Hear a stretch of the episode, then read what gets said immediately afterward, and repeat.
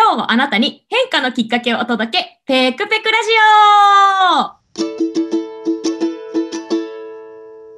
はい、こんにちは。インタビューを通して自分取材をサポート中のペクです。この番組では毎回様々なゲストをお招きしてお話を進めていきます。テーマは25歳の自分にメッセージを送るとしたら、なんですが、今回も特別編を収録しています。特別編では10回目のゲスト、たくさんが運営されているクロスロードオンラインについてたっぷりとお話を伺っています。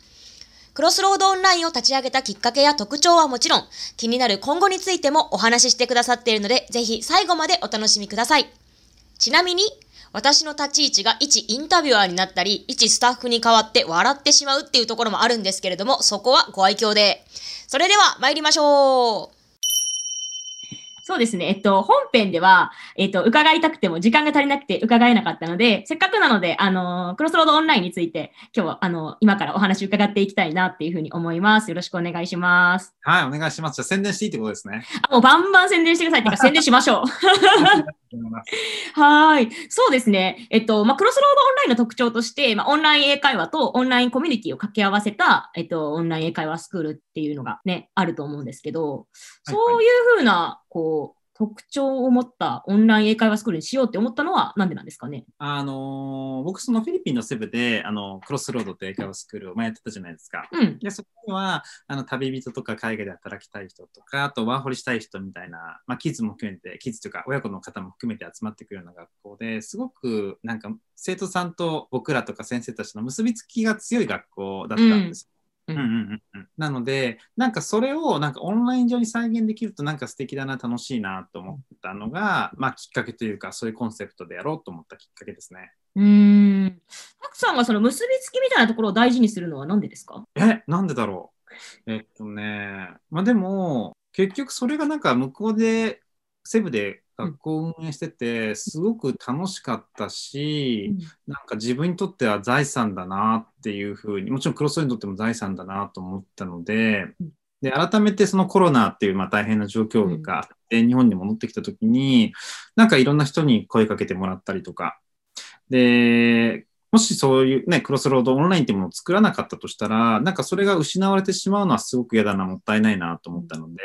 なので、まあそういうコンセプトの学校を作ったって感じですかね。うん。なるほど。まあそのセブンのクロスロードを運営する中で人とのつながりみたいなところってすごく財産だなって思って、で、だからこそ、あの、今そこの学校が運営するのが難しいってなっても、そのつながりをまあ維持していきたいとか、まあ新しい仲間ともっとつながっていきたいみたいな気持ちがあるって感じですね。うんですね。うんうんうん。なるほど。そうですね。あの、つながりを維持するとか、まあそういう風な感じで、まあ今やってるじゃないですか。なんていうんですかね。どういう、具体的にどういう感じで運営してるんですかね。うん、そうですね。なんかまあ、やっぱ英会話スクールではあるので、うんあの、まずは、えっ、と、英語関係のワークショップがすごく充実してるかなと思います。うんちょっとだけ具体的に言うと、毎日平日は日本人の講師が日本語で文法とか発音のレッスンをしてくれたりとか、それはまあ、コミュニティに入っている人はもちろん無料で受けれるとか、うんあとは英語の勉強の仕方とか、うんあについてのワークショップがあったりとかってところで、まずその英語のコンテンツがすごくたくさんあるかなと思います。あと、そうですね、あとグループコーチングって言って、うん毎週間に1回みんなで英語を学んでる人たちが集まって、悩みとか、あの、勉強やっていく時のモチベーションをどうやって維持していくかみたいなのをシェアしたりとか、そんなこともやってますね。うんうんうんあと、は、まあ、これが一番クロスロードらしいかなとは思うんですけど、まあ、旅とかワーホリとか、まあ、まあ、ペクチャーも一緒にやってくれてる海外就職、キャリアの方のことを、もうこうみんなで話し合うようなイベントみたいなのも毎月ね、うん何回もやってるみたいなところが、まあ、特徴的なんじゃないかなと思います。うん、そうですよね。はい、そうなんです。でも質問しておきながらね、自分は知ってるのにな、みたいな感じでちょっと思いながら、あそうそうそう。そうそうそう。そうなんですよ。いや、でも本当に、あの、やってて思うのが、やっぱりその英語のレッスン、日本人講師によるレッスンとか、すごいやっぱりこう、初心者の方だとね、いきなりこう、フィリピン人の先生とレッスンするって難しいじゃないですか。ね、そういうのもあって、すごいやっぱり、あ、いいですね、みたいな感じで、実際に、あの、普段言われることも多いですし、で、やっぱりなんでしょうね、英語の勉強、まあ、私自身は結構孤独な感じでやってきたので、仲間と一緒にっていうのも、なんかすごい、ね、みんなでシェアしながら、あ、他の人はこうやってやってるなら自分もそうやってみようかなとかね、参考になる部分もね、あるから、すごいいいですよね。ね、朝活勉強会も始めたしね。あ、そうそうそう、あれもね、盛り上がってますね。毎日ね、いろんな人が集まって、一緒に実習して、うんけね、そんな盛り上がってないんだけどね。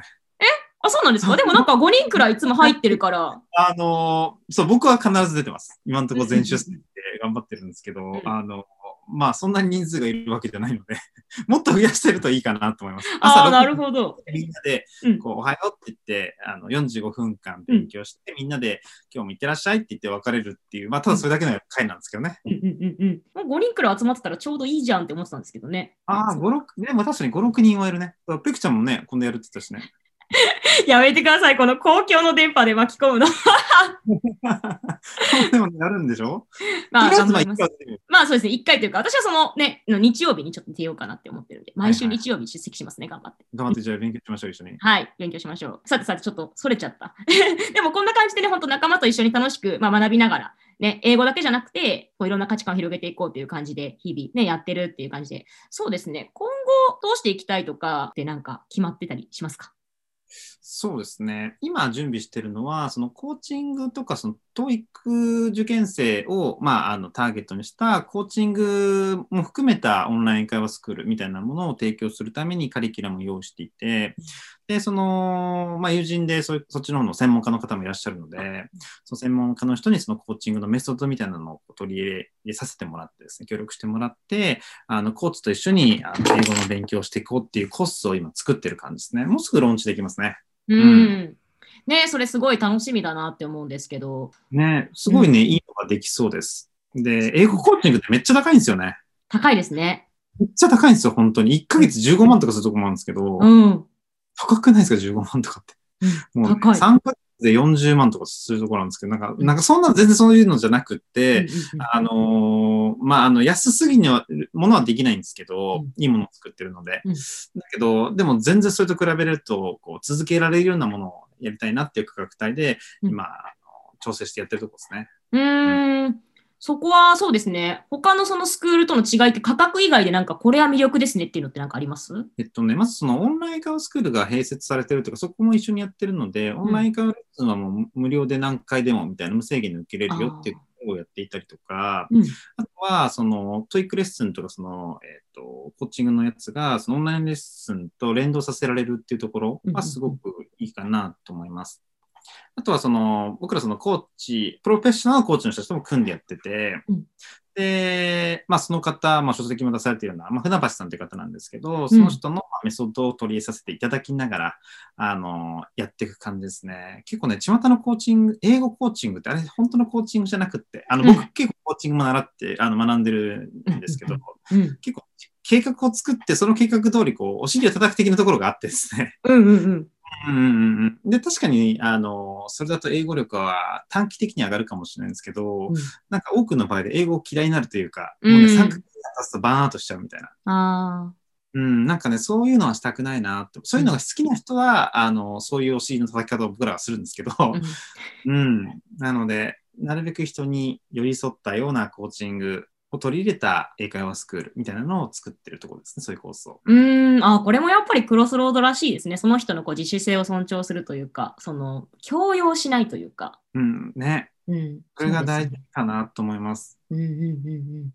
他にこう、今後取り組んでいきたいこととか。はいはいはい。ああとはですね、あの、うん妻の方が、み妻のみゆき、まあ、ペクちゃんよく知ってる、まあ、みゆき。の方で、あの、キッズの英会話スクール、英会話のコースを、あの、準備しているところで、これも、えっ、と、近日公開できるかなと思います。それも、あの、なんだろう、普通にマンツーマンレッスンするだけじゃなくて、あの、グループレッスンで、えー子供たちが歌ったりとか踊ったりみたいなこともやるようなカリキュラムを入れたりとか、ゲームを先生と一緒にグループでやったりとかね、そういうことをやるようなオンライン英会話レッスンも今準備中ですね。うーん、そうですよね。これも準備中で、今ね、試しではないですけど、コミュニティでずっとこう、お子さんが絵本読むやつやってるじゃないですか。あれも毎回大盛況ですよね。子供がこう絵本読んでみたい、チャレンジしてって感じで、あれもすごいいい環境だなっていう感じで私いつも見てるんですけど。あれもすごいですね。うちの息子も7歳なんですけど、あの、毎回本絵本を英語で読んでみたいなことやってて、で、ね、7歳から、まあ、12、3歳ぐらいまでかな、うんの人たちが、子たちが集まって、こう、持ち寄りで1日3人、4人ぐらい回して本を読むみたいなことをやってる。それすごい、なんかね、勉強になってる。んそうですよね。そう、小さい時から英語に触れられるのいいなって思いながら、大人は見ております。ね、いいよね。そう。ね、ほんといろいろ特徴もりもりで、あとなんかそうですね、やっぱクロスロードの特徴としては、これなんか本当に私の一意見なんですけど、まあ、楽しく、で、なんかこう一歩ずつ前に進んでいくみたいなところが、全部のサービスに共通しているところだなって私は思ってるんですけど、そうですね、うんうんたくさんからして、こう、今後こんな人にクロスロードオンラインぜひ来てほしいとか、そうですね、今受けたいなって思ってる方になんかメッセージとかあります？そうですね。うん。なんかその、なかなかこう、オンライン化を作るっていきなりね、フィリピン人とか外国人の人たちと話すのってハードルが高いなとか、まだちょっとそのま自信がないよっていう人にもぜひ、あの、来てもらえるような、あの、設計にしてるので、来てもらえると嬉しいなっていうふうに思います。あとは、そうだね、えっと、せっかく入ってもらったんだったら、ぜひコミュニティに顔出してほしいってところはありますね。ね、ふくちゃんも運営してくれてね。もっと顔出してくれて、もっとこう、つながって仲良くなれると、